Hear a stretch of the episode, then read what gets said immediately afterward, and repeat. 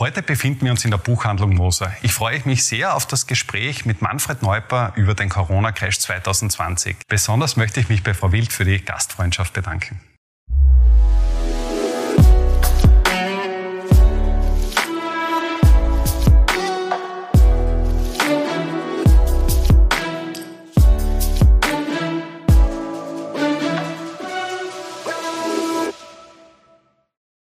Seit 1998 äh, ist äh, Josef Oberganschnick in der Finanzbranche tätig. Äh, heute sitzen wir gemeinsam in der Buchhandlung Moser am Eisernen Tor in Graz. Ähm, Josef Oberganschnick bezeichnet sich selbst als Börsianer, als einer, der die Börse liebt und lebt und das auch in Ausnahmesituationen, Ausnahmezeiten, wie wir sie erlebt haben und derzeit auch noch erleben. Ähm, in der Buchhandlung Moser seit kurzem erhältlich ist sein neuestes Buch, das Tagebuch eines Börsianers, in dem er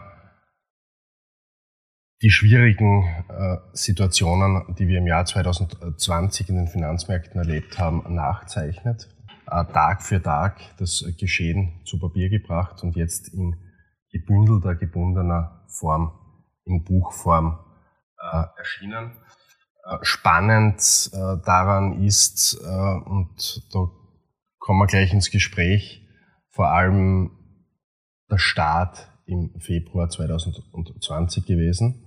Der war außergewöhnlich, weil sich da langsam manifestiert hat, dass das mehr als eine Momentaufnahme ist, wie man sie in den Börsen immer wieder erlebt, sondern dass es da irgendwas Fundamentales gibt, das da ins Rutschen geraten ist blicken wir nochmal gemeinsam zurück. Wie waren da die ersten Tage, wo man eigentlich noch nichts wusste, außer dass das mehr ist als nur ein Streifschuss? Ja. Äh, begonnen hat es für mich, also erstmals gelesen habe ich es im Dezember, Ende Dezember äh, 2019. Das war irgendwie eine mysteriöse Lungenkrankheit aus Asien. Und so wie, wie du eh gesagt hast, im Februar ist das bei uns in, in Österreich das erste Mal richtig aufgepoppt. Begonnen hat es alles damit, dass die Börsen einmal gefallen sind und eigentlich niemand gewusst hat, was wirklich los ist. Und Klarheit hat man dann wirklich gehabt. Also zumindest für mich war es dann relativ klar, dass es jetzt wirklich mehr ist als ein, ein kleiner Börsencrash, wie unser Bundeskanzler damals verkündet hat, dass sich eben die Welt äh, ja, in den nächsten Wochen doch massiv verändern wird. Und mit 16. März sind wir dann eigentlich in den Österreich-Shutdown gegangen und mit uns viele andere Länder mit. Ähm, jetzt äh, sind die Börsen letztlich ein Marktplatz, wo vor allem Erwartungen, Hoffnungen gehandelt werden. Äh, man hat damals äh, in den Gesprächen, wir haben uns da auch sehr, sehr oft ausgetauscht, äh, sehr viele Fragezeichen erlebt bei den Händlern, die auf vieles gewohnt sind. meine, wir erinnern uns zurück, so lange ist die Finanz- und Wirtschaftskrise auch noch nicht zurück. Aber es war überhaupt so eine Ratlosigkeit in der Welt bemerkbar. Man hat nicht gewusst, was ist das wirklich für eine Krankheit? Können wir die irgendwann besiegen? Wie lange könnte das dauern? Wie lange können solche Lockdowns dauern? Und trotzdem hat man noch diesen ersten unfassbaren Verlusttagen ab April eigentlich eine Gegenbewegung äh, gesehen, genau. die sich nicht mehr wirklich hat stoppen lassen. Nein. Warum? Ja, aus meiner Sicht, du hast sehr angesprochen, das ist die Hoffnung. Also wenn man sich das nur hernimmt, für mich war das ja so prägend, also zwischen 12. März und 24. März, das waren ja an und für sich nur zwölf Tage, haben wir vier Tage gehabt, die in der mehr als 100-jährigen Börsengeschichte ihren Platz finden, als jene Tage mit den größten Ausschlägen, noch links und noch rechts. Der größte amerikanische Index, der Dow Jones, hat an einem Tag über 13 Prozent verloren. Und das für mich sehr Spannende war, dass eigentlich das Tief an den Börsen am 23. 24. März 2020 war. Das heißt, da war Österreich, Deutschland haben eine Woche oder zwei Wochen im Shutdown. Und dann hat sich eigentlich eine Riesenkluft zwischen, zwischen Realwirtschaft und Finanzwirtschaft ergeben. Und aus meiner Sicht, da, da haben die, die Notenbanken beziehungsweise auch die Regierungen ja einfach massiv Geld in die Märkte hineingepumpt. Auf der einen Seite mit Zinssenkungen. Jetzt muss sich nur vorstellen, in den ersten drei Monaten 2020 haben, hat es 37 Zinssenkungen der globalen Notenbanken gegeben. Das ist eigentlich unfassbar, wie die Märkte mit Liquidität überschüttet worden sind. Und das Geld musste, musste irgendwo hin. Und gerade in diesen Zeiten äh, war es dann halt einfach so, man hat Angst, es ist immer wieder zitiert worden, wir haben die größte Rezession seit den 1930er Jahren äh, was ist noch was wert und wir müssen irgendwo in Realwerte. Und da sind neben Immobilien beziehungsweise den anderen Sachwerten natürlich auch der Aktienmarkt, der dadurch halt eine ja durch die, durch die riesige Liquiditätsschwemme doch ein, einiges der, der Erholung, die wir dann später gesehen haben, einfach weggenommen haben. Mhm. Wenn man das dann so in einem in Tagebuchform notiert, was sich da so ereignet, ähm, welche Assoziationen hast du dann auch? Kannst du da an die eine oder andere Nacht, du hast ja dazwischen wirklich über 100 Kolumnen, also wirklich jeden Tag, äh, äh, auch an Wochenenden. Es hat sich wirklich, es war ja eine rastlose, atemlose Zeit, äh, alles zu Papier gebracht. Kannst du da an die eine oder andere Nacht erinnern, wo es auch dir mit der Erfahrung quasi mulmig geworden ist? Ja, es war wie gesagt der eine Tag, wo der Dow Jones einmal 13 Prozent verloren hat. Und was für mich auch sehr prägend war, ist, wir haben äh, damals 16 Tage gebraucht, bis wir das erste Mal in einen Bärenmarkt kommen. Das heißt, dass es dann in der Markt mehr als 20 Prozent verliert. Und bisher in der Historie war der schnellste Tag eben äh, 36 Tage bis zum Börsenmarkt. Das war ein dermaßen rasanter Abwärtstrend, also ein Fall ins Bodenlose. Und untermauert noch mit einer Zahl, was ich mich ganz gut erinnern kann, ist, äh, wie erstmals die, die amerikanischen äh, sogenannten Initial Jobless Games, also die Erstanträge zur Arbeitslosenrate gekommen sind, wo äh, ja, die Märkte dann oder überhaupt die 6 oder 6,6 Millionen Menschen innerhalb einer Woche ihren Job verloren haben. Mhm. Und da habe ich mir schon gedacht, also, pff, also ich meine, Finanzwirtschaft ist nett, aber da haben wir wirklich eine, eine, einfach eine Systemkrise. Das betrifft natürlich die Wirtschaft klarerweise, die Finanzmärkte, aber auch die, die Gesellschaft. Ähm, in unseren Gesprächen, die wir immer wieder geführt haben in, in, in dieser Auf- und Ab-Phase, äh, ist sehr, sehr häufig gefallen der Begriff des das ist eingepreist. Ein typischer Börsianer-Begriff gewissermaßen, der ihm zeigt, dass eine Entwicklung gewissermaßen schon vorweggenommen ist, in den genau. Kursen sich schon widerspiegelt. Ab wann war der Zeitpunkt, äh, wo auch ihr auf Expertenseite ähm, euch klar wart, dass das Thema, da gibt's jetzt die Chance, mit einer Impfung dem Ganzen Herr zu werden, äh, dass das tatsächlich schon im Kurs drinnen ist? Ja, wie gesagt, also ich kann nur von mir subjektiv sagen, und ich denke einmal, dass ich für viele Börsianer spreche, dass das äh, im April 2020 definitiv nicht klar war, dass es in, in diese Richtung geht. Wir haben das damals immer verglichen mit der großen Depression, was ja da immer wieder drüber geschwelgt ist. Also die, die amerikanische Notenbank hatte damals prognostiziert, dass die, die Wirtschaft im zweiten Quartal um 50 Prozent einbrechen wird mit 30-prozentiger Arbeitslosigkeit. Mhm. Und da müsste man mit einem Kursverlust von sicher 50, 60 Prozent am Aktienmarkt rechnen, was de facto nicht passiert ist. Und irgendwann einmal in die Sommermonate äh, hat sich das dann eh beruhigt. Die, die Öffnungen haben stattgefunden. Das hat dann eh relativ gut gepasst mit, mit Ende Juni, wo das, wo das ganze Tagebuch ändert. Und äh, da war schon klar, dass eine gewisse Beruhigung stattfindet. Allerdings haben, haben die Märkte halt einfach schon sehr viel vorweggenommen. Mhm. Äh, Gibt es so etwas wie eine Lieblingskolumne oder ein paar äh, ähm, Szenarien, an die man zurückdenkt, die, die, die besonders, es sind ja auch durchaus anekdotenhaft, das darf man nie vergessen. Es ist, äh, ist ja dahingehend auch spannend zu lesen, weil es zum einen auch, es hat nie japanische Note, aber sehr analytische, aber es gibt auch diese anekdotenhaften Vergleiche durchaus auch mit, mit historischen Gegebenheiten. Aber gibt es da irgendwas, was da noch besonders ich habe es jetzt, jetzt wieder mal durchgeblättert und was mir wichtig war, das war eigentlich der Triggerpunkt, wenn du dich erinnerst, warum ich das geschrieben habe. Ich wollte quasi einen realen Zeitzeugenbericht schreiben. Weil jetzt ein Jahr danach schaut es natürlich ja wieder komplett anders aus, als man in dieser Situation war. Eine Geschichte ist mir halt noch sehr prägend. Das war eine Woche nach dem, nach dem Shutdown. Sie war quasi als, als, ja, als Mann im Jahr 2020 in der, in der Lage, einmal ins Kampfesgebiet zu gehen und meine täglichen Einkäufe zu machen, was dann eh nur einmal oder zweimal in der Woche war. Und auf, an jenem Samstag, also ungefähr eine Woche nach dem, nach dem Shutdown, ist das erste Mal meine Frau einkaufen gegangen. Und ja, es ist wirklich extrem schockiert nach Hause gekommen. Also auf der einen Seite die ganzen Plexigläser, die da aufgebaut worden sind, die Regale komplett leer gefegt, dann das typische Klopapier, mhm. was ausverkauft war und de facto nur ein paar Nudelpackungen in an und für sich einem Geschäft, was eine Woche vorher noch voll war. Mhm.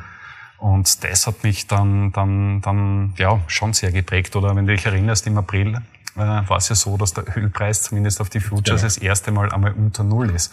Wo man sich dann auch irgendwo denkt, also ich meine, ich bin schon sehr oft in meinem Leben falsch gelegen. Irgendwann einmal behauptet, die Zinsen können bis maximal Nullfall drunter geht nicht. Also ich bin absolut Lügen gestraft worden. Und ähnlich war es der Einzige, ich glaube, da hat es sehr wenige gegeben. ja, und ähnlich war es beim, beim Ölpreis. Und da hat schon viele, viele äh, Geschichten gegeben, die, ja, die, die durchaus äh, einmal Naserümpfen hervorgezogen haben. Und abschließend am, am gegen Ende hin war natürlich auch das, das Wirecard-Thema, was mhm. damals erst einmal richtig aufgepoppt ist. Das war ja auch Ende, Ende Juni, wie dann diese, diese wilde Verfolgungsjagd stattgefunden hat. Und ja, im Herbst hat man dann eh gesehen, was, was am Ende des Tages rauskommt. Die Börse schläft nicht, sagt man da immer, und äh, weil solche Phänomene noch zusätzlich zu den ganzen Corona-Episoden dazugekommen sind, äh, was noch über das ohnehin schon äh, spannende Geschehen hinaus dann äh, noch ähm, etwas turbulenter, wenn man so sagen will. Noch einmal ganz kurz zu dem Punkt äh, Realwirtschaft, Finanzwirtschaft zurück. Das ist ja eine Überlegung, ähm, die sehr präsent ist eigentlich seit der Finanz- und Wirtschaftskrise 2008, äh, 2009, wo man diese, diese, diese Abkoppelung, von der man da spricht, schon sehr deutlich gesehen hat, aber vermutlich trotzdem nicht so deutlich, wie wir es jetzt zwischenzeitlich Absolut. gesehen haben. Und man hat irgendwie das Gefühl, ähm, das ist auch irgendwie was, was zur Zeit bis zu einem gewissen Grad noch geblieben ist. Ähm, renkt sich das wieder ein oder muss man mit so einer Grundkluft umgehen lernen? Ja, für mich war der, der Scheidetag der 24. März. So, wenn man sich das nur überlegt, 80 Prozent der Menschen weltweit waren von diesem äh, von dieser Pandemie betroffen, das heißt mit weniger Arbeitsleistung oder weniger Geld. Wir haben auf der anderen Seite einen Wirtschaftseinbruch. Man darf nicht vergessen, im Jahr 2020 waren 90 Prozent der Volkswirtschaften in einer Rezession, also im, im Negativen. Das war auch in der Historie ein, ein einzigartiges äh, Ereignis. Und der, der Aktienmarkt, also wenn ich jetzt das von den Tiefständen hochrechne, hat sich seitdem nahezu verdoppelt. Also Stand heute. Und das ist auch noch für sich eine Kluft, die auseinandergeht. Die Börsianer haben mehr oder weniger ja einfach auf die Zukunft gesetzt, darauf gesetzt, dass sich eben diese, diese Pandemie im Herbst einschränkt, dass eben die Wirtschaft wieder in Gang kommt, beziehungsweise dass die Unternehmensergebnisse äh, dementsprechend steigen. Und durch diesen Liquiditätsüberfluss, durch das niedrige Zinsniveau, was da irgendwo vorhanden ist, äh, fließt dann halt einfach sehr viel Geld in diese, diese risikoreichen Assets, dass man de facto schon sagen muss, es ist nicht billig bewertet. Irgendwo muss das Geld aber auch, auch geparkt werden und, und dementsprechend fließt einfach, einfach viel Geld rein. ich stelle mir halt immer die Frage, wie komme ich dann irgendwann einmal auf den Punkt, wo man sagt, gerade als Notenbank, ich fahre mit der Geldmenge mhm. her zurück und, und versuche das dann einmal irgendwann einmal einfach wieder aufzulösen wir wissen, da gibt's immer Argumente dafür, warum man gerade jetzt nicht äh, äh, zurückdrehen kann und die Geldschleusen gerade jetzt nicht äh, zumindest etwas schließt. Äh, auch die parallele Finanzwirtschaftskrise, die ja dann in eine Schuldenkrise gemündet ist, da wer hätte, könnte man sagen, im Fußball würde man sagen, vielleicht das ist angerichtet. Ähm, wie groß ist da die Sorge und merkt man da an den Märkten dort oder da schon irgendwas, wenn wir ein bisschen in die Zukunft blicken, mhm. dass dieses Bedrohungsszenario wieder eintreten könnte? Oder ist es diesmal anders? Ja. Die Inflation findet statt. Wir haben jetzt gerade vor, vor kurzem in Amerika die Zahlen bekommen, dass wir jetzt eben die höchsten Inflationszahlen seit dem Jahr 2008 haben.